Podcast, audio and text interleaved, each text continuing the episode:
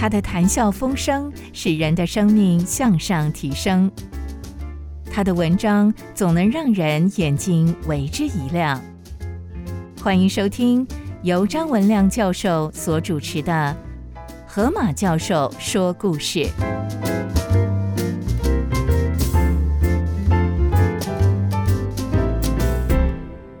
各位先生、各位女士，我是张文亮教授。我今天要跟各位分享的一个故事是 Alice Hamilton（ 爱丽丝·哈密尔顿）。医生的故事，亲爱的母亲，当你收到这封信时，我仍然在想念着你。寒冷的密西根湖畔，孤黄的片片落叶，让我更想家。多年来，我预备自己成为第一流的医生，如今却发现自己完全无法符合医院的立场工作。我才。二十六岁，但是我的心已经疲惫的像个老人，甚至沮丧的想自杀。这是多么可怕的想法，不是吗？两年来，让我深感难过的是，我医治的病人，但是却无法真正的帮助他们。多少次病人出院的时候，我都想跟他们一起出院，实际的去解决他们的问题。世界上。哪有医生跟着病人一起出院的？但是，亲爱的母亲，我难忘那一群未婚妈妈被他们所信任的男人抛弃。我看到这些男人在性关系上是这么的不负责任啊！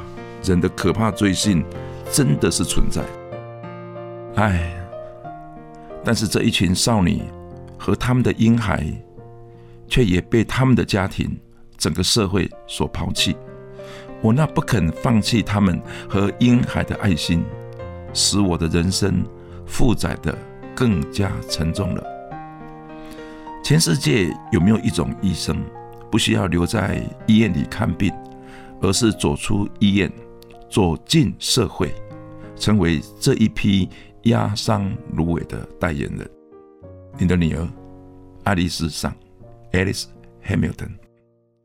这个有爱心的女医生后来从沮丧中站起来，她成立了世界上一个全部是新的医学部门，叫做职业伤害科。她建立了一个新的医学领域，叫做工业毒性学，并且她推动了一个影响普世的社会运动，叫做消费者保护运动。今天我们许多耳熟能详的铅有毒，使用有机。溶剂会致癌，骨科碱是毒品，工作场所要重视工人的安全，最低薪工作的薪水是要有保障的，还有女人有绝育的权利，这些全部是 Alice Hamilton 哈密尔顿医生在背后推动的。还好还好，他当年没有因为一时的沮丧而自杀。这世界上有太多压伤的芦苇，需要他站起来去帮助他们。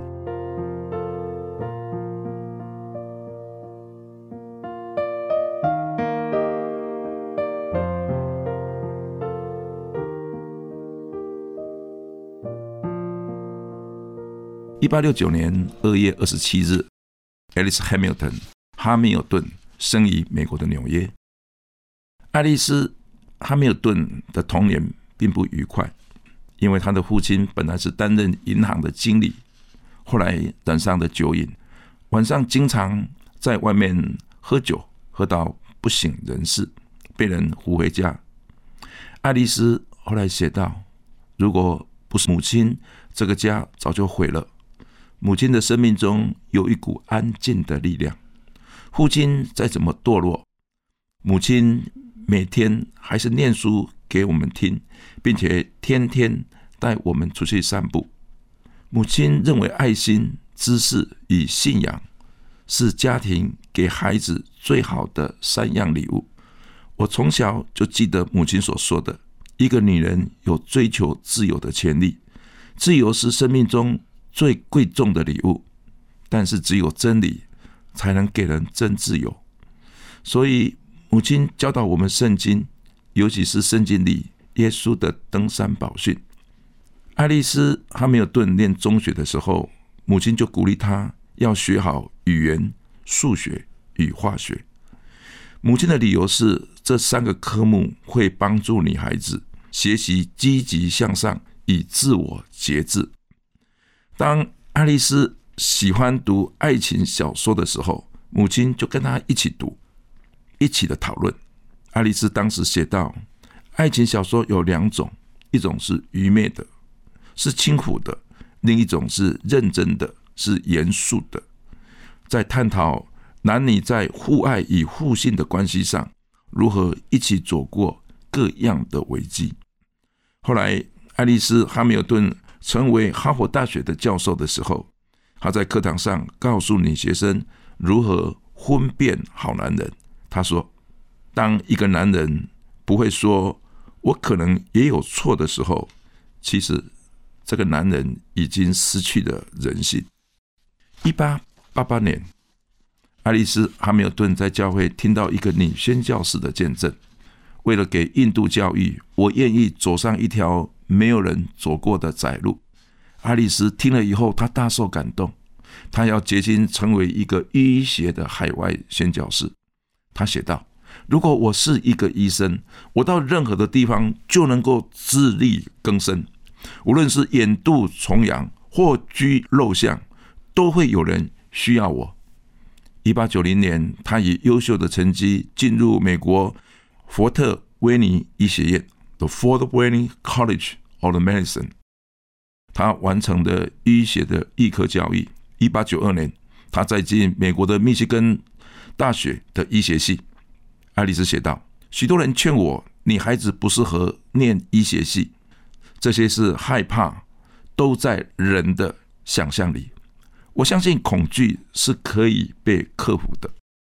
一八九三年，Alice Hamilton 到医院实习，结果他发现自己不适合纯做一个医生。他对于病人出院以后的遭遇更感到忧心，他感到困惑，因为一般的医生才不管出院的病人。于是，Alice Hamilton 写了一封非常沮丧的信给母亲。还好。不久，他又坚强起来。他写道：“一个心灵软弱的人，连所住的洞穴是圆的、是方的，他都会左右为难；但是，一个心灵强健的人，能在恶劣的环境中喜乐，因为他看到知识可以转换成为生命。” H. Hamilton 开始在外面租屋，他照顾四个未婚的妈妈与婴孩。接着，他每周二的晚上教导三十多个妈妈。育婴学与婴儿的营养，医院里的同仁就笑他，他是一个育婴房里的牧师。H. Hamilton 却写道：“当医学的工作成为一种固定的生活模式，我反而失去了工作的喜悦与生命的满足。但是，当我拯救一个被人虐待的小女孩，我发现我的专业的负担与工作的意义是连成。”一条直线。一八九六年，他再到美国约翰霍普金斯大学专攻生理学。两年之后，他提出胃溃疡与脑部神经炎的功能这两篇研究报告，并且他担任美国芝加哥西北大学病理学的教授。Alice Hamilton 利用课余继续照顾一些受虐的儿童。他开授社区婚前性教育的课程，并且帮助一些刚来的移民讲英语。一九零三年，他追踪芝加哥一些移民的老公，他发现他们很容易罹患肺炎。罹患肺炎是与恶劣的工作环境有关系的。他发表芝加哥肺炎研究的报告，这是近代工业疾病学最重要的里程碑。H. Hamilton 还联合一群护理人员，推动社区肺炎预防的工作。一九零四年，爱丽丝为社区的青少年组织球队。她发现有些少年人吃了骨科碱 （cocaine） 之后，连球都打不动。他就对骨科碱进行化学分析，他发现骨科碱根本就是毒品，而不是贩卖者所称的只是一种比较容易上瘾的提神药。他的论点立刻受到黑社会的恐吓，但也有一批律师起来支持他。一九零七年，因着一起的推动，骨科碱被判为毒品，贩售骨科碱是属于犯罪的行为。一九零八年，Alice Hamilton 发现一些火柴公司的工人有的瞎了眼，有的上下的骸骨坏掉，这是非常疼痛的疾病。但是当时的工人为了保持工作，只好忍痛。爱丽丝研究病因，发现这是火柴上面白磷的毒性产生骨骼性的坏死。结果，这个发现又对上了当时火柴工业的财团。一九一零年，美国立法禁止火柴制造使用白磷。当他成就斐然之际，爱丽丝却写道：“我仿佛走在一个森林，却不知道我的出路在哪里。”但是我如果能够做好一件事情，我就会一直的做下去。工业毒害与职业伤害在当时是全新的领域，而且医院里面也没有这种门诊，中毒的病人真是求告无门。一九一零年，Alice Hamilton 调查铅中毒的案件，更是举世闻名，使人人警觉到铅是有毒性的。铅是工业界最常用的原料，汽车、罐头、自来水管、锅子、杯子、油漆，甚至连包香烟的锡箔纸、电钻、化妆品里面都含有铅。那铅如果有毒性，整个工业界都会受到很大的冲击。但是，Alice Hamilton 认为人的生命比工业的发展更重要。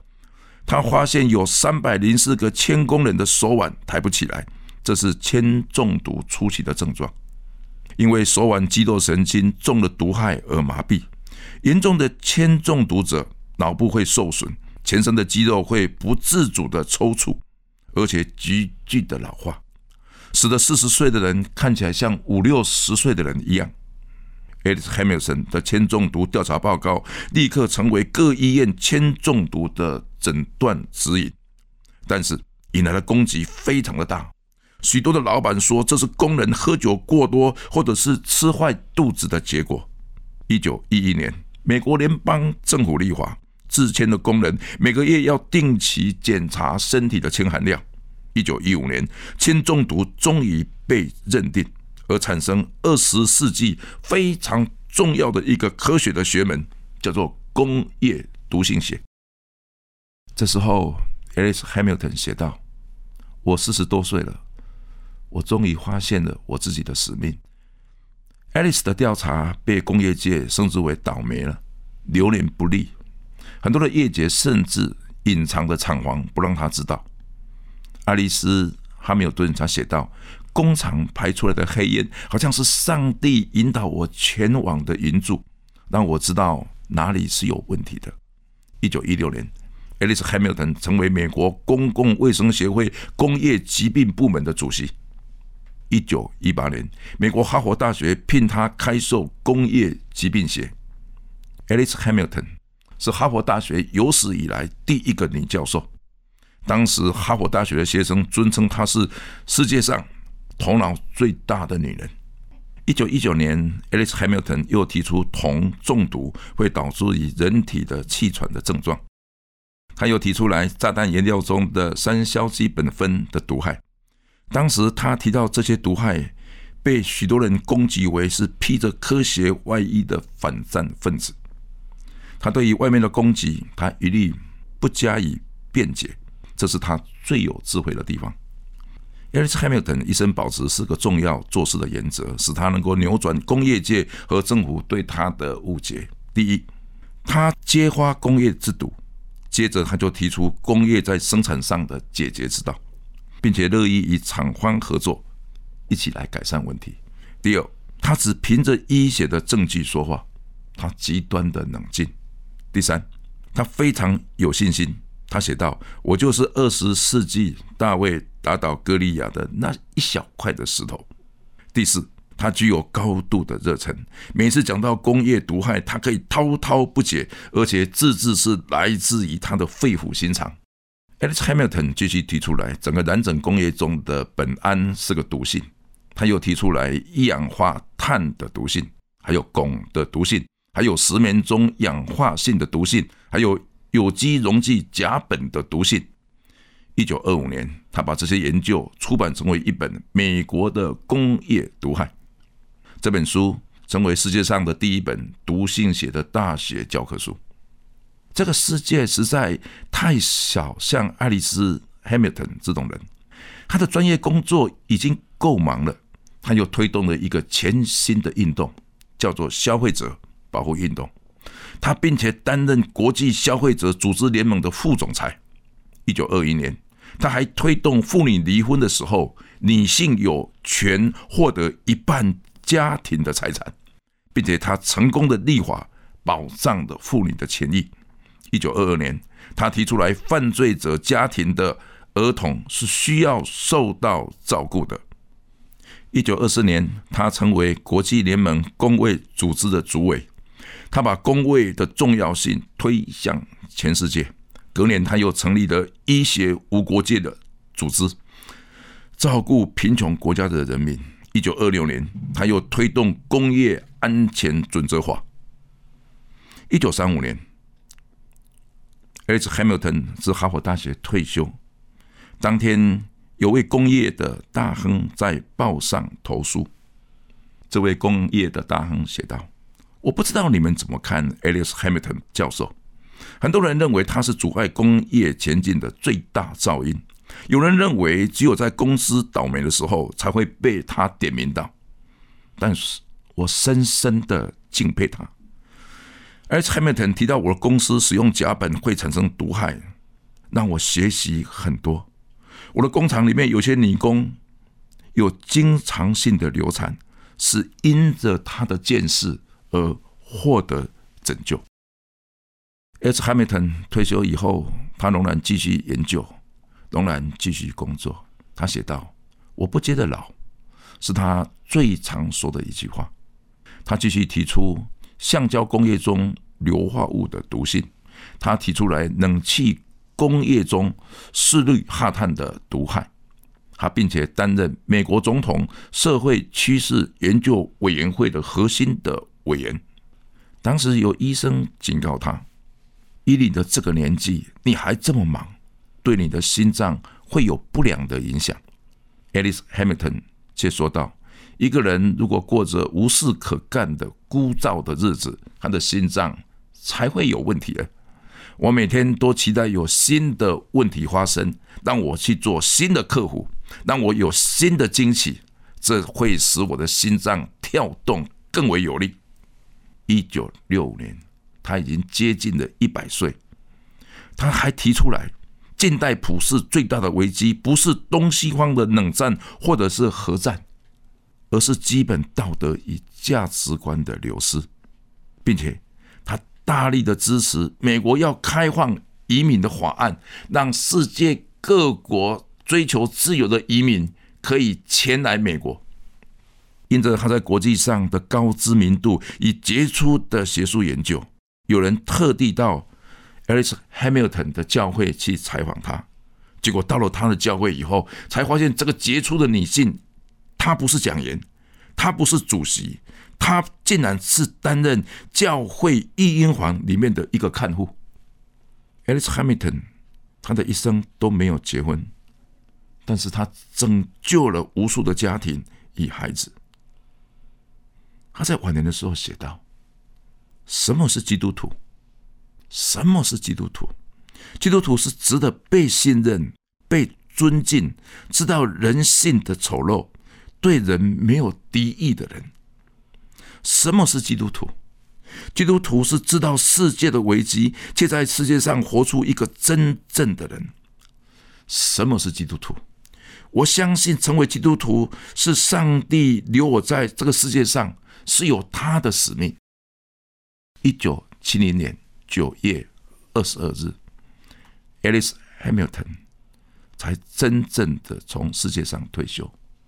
当时他的年纪是一百。零一岁，我们如今普世上有太多的重要的运动，例如像医学无国际，例如像消费者保护运动，例如像工业的生产的厂房要注意安全，例如像妇女离婚依然可以得到百分之五十的财产的继承权，有太多太多非常重要的研究是由他而开启的，有太多法律的定定来保护弱者的权益是由他开启的。我们现在所知道的许多的毒性学，是来自于他勇敢的发声，以他敬业的研究，埋在实验室里面，成为一个医生，却拯救了普世无数的人。亲爱主耶稣，我感谢你。当我在这边分享 Alex Hamilton 的故事的时候，我深深的被这个医生所感动。他工作的场合不是只有在医院，他工作的场合是深入社会的各阶层。他首先提出来，骨科前是个毒性。他首先来提出来，许多的工业的生产的产品，只是为了一时的利润，而忽略了工人身上可能染上什么样的疾病，可能中了什么样的毒害。而许多人是为了工作而默默的受害，许多人是不了解状况而只能够接受这样的疾病，需要有人为他们来发声。而这个发生的是一个一生都没有结婚、默默在一个角落工作的 Alice Hamilton。我为他感谢主，尤其他提到什么是基督徒，基督徒是一个值得被信任的人。什么是基督徒？